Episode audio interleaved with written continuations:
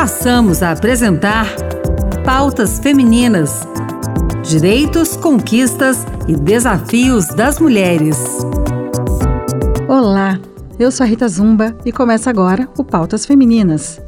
Hoje vamos falar da violência contra a mulher na Amazônia. A violência contra a mulher ao longo dos tempos tomou dimensões imensuráveis e atualmente alguns estudiosos a classificam como problema de saúde pública e violação dos direitos humanos. Só em 2020, 1.398 mulheres foram mortas na Amazônia Legal, segundo dados das secretarias estaduais de segurança. Segundo dados do Instituto Brasileiro de Geografia e Estatística, o IBGE, 14 milhões de mulheres vivem nesta região que abrange nove estados da região norte. Pouco mais da metade delas, 7 milhões e meio, vivem em municípios com registro de conflitos. Para falar sobre esse tema, eu e a Raquel Teixeira conversamos com Norma Miranda Barbosa, socióloga, especialista em gestão de políticas sociais e ouvidora geral externa da Defensoria do Estado do Pará. Norma, bem-vinda, obrigada por conversar com a gente. Muito obrigada, eu que agradeço a oportunidade de conversar com vocês sobre um tema tão desafiador para todas nós mulheres e para a sociedade em geral. Norma, vamos começar falando um pouquinho sobre a realidade da mulher na Amazônia? Certo. É, bom, conforme eu escrevi nesse, nesse artigo, é, eu acho que a gente não pode falar de violência contra a mulher antes de falar dos fatores históricos da constituição dessa mulher na sociedade, na região norte, fatores socioculturais, fatores socioeconômicos e como a mulher foi visto, foi vista ao longo da história na, na sua composição familiar, na sociedade, no mercado de trabalho. Norma, você acha que a violência contra a mulher na Amazônia é diferente da que acontece no restante do país?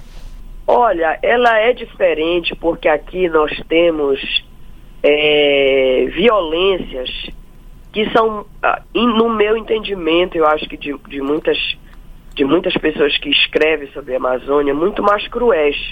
Porque aqui nós temos as mulheres que são exploradas sexualmente, são exploradas é, nos serviços, nos garimpos, é, no entorno dos grandes projetos, é, sofre violência ambiental, violência racial, é, mulheres ribeirinhas, é, mulheres ainda no, no, seu processo de formação, crianças e adolescentes que vivem em torno de, de todo esse, esse processo de exploração, de violação na Amazônia, essas mulheres sofrem uma violência que é um pouco diferenciada da, da, das outras regiões do Brasil, pelo menos é que a gente percebe.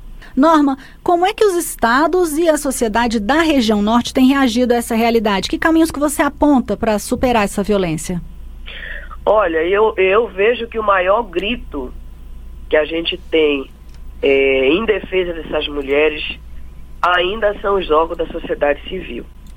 Hoje nós temos aqui no Pará, nós temos a, a Comissão Justiça e Paz, nós temos o Instituto Dom Ascona, é, nós temos a Repan, o Movimento de Mulheres de Altamira e tantos outros que eu podia estar citando aqui, que representam, na verdade, o grito dessas mulheres. São esses órgãos que levam ao Ministério Público, à Delegacia de Polícia, à rede de serviço e denúncias sobre é, as situações de violência contra a mulher. Então, eu acho que esse ainda hoje o grande grito, que é a ponte para chegar nos órgãos que vão fazer a lei funcionar, são os órgãos da sociedade civil e as mulheres que estão organizadas nos seus conselhos, nos seus sindicatos, nas suas associações, que encorajam as outras mulheres para denunciar as situações de violência ocorrida com elas. É, e mais uma coisa, Norma, como ouvidora geral da Defensoria aí do Estado do Pará, que tipo de atuação vocês é, do Estado do Pará têm realizado no combate à violência contra a mulher? Bom, além da Defensoria Pública ter é, a defensoria específica que cuida da violência de gênero, tem também a defensoria que cuida dos direitos humanos. É, a, e também tem um programa é, deles por elas, que é um programa que tem convênio com é, o Tribunal de Justiça, que trabalha já os homens que cometem violência contra as mulheres. E a ouvidoria ela é essa ponte entre a defensoria e a sociedade civil. Como é que a gente trabalha? A gente faz encontros, seminários, debates com a sociedade civil, com os movimentos sociais, com os sindicatos, para trabalhar com o tema. E a ouvidoria não trabalha sozinha.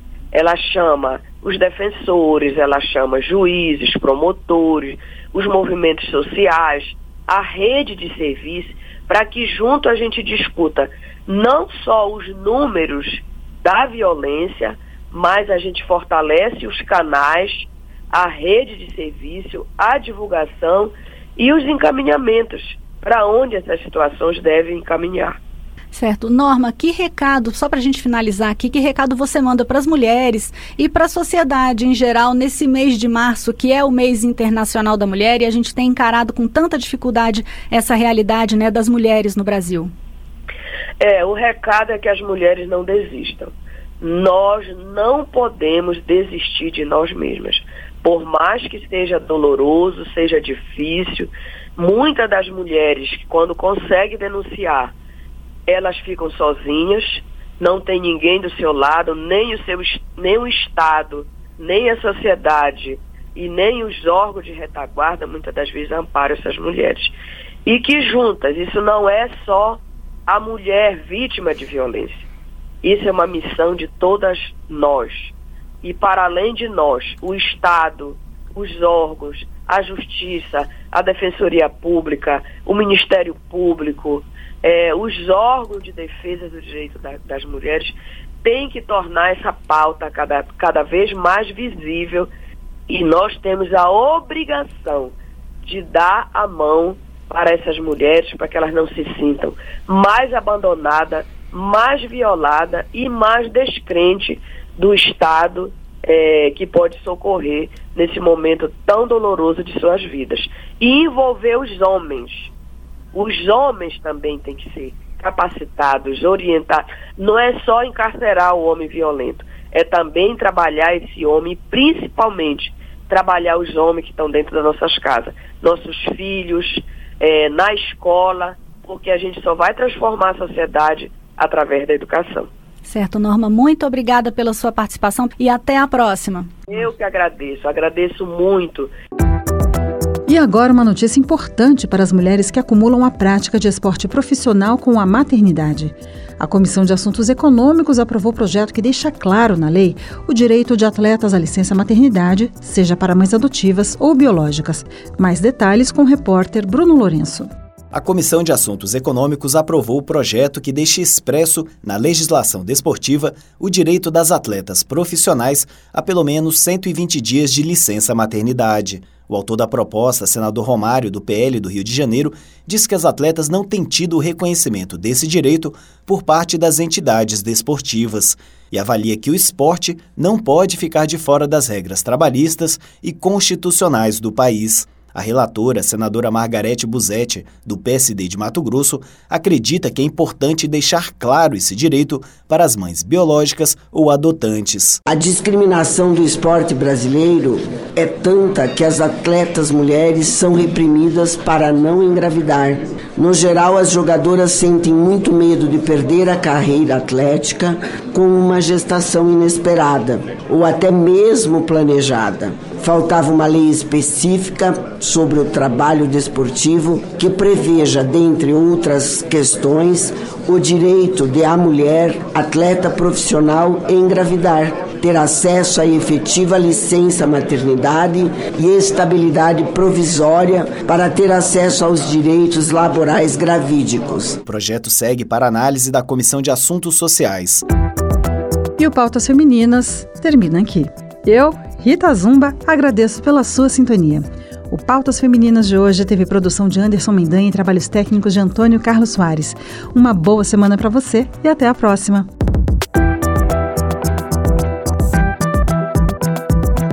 Acabamos de apresentar Pautas Femininas. Direitos, conquistas e desafios das mulheres.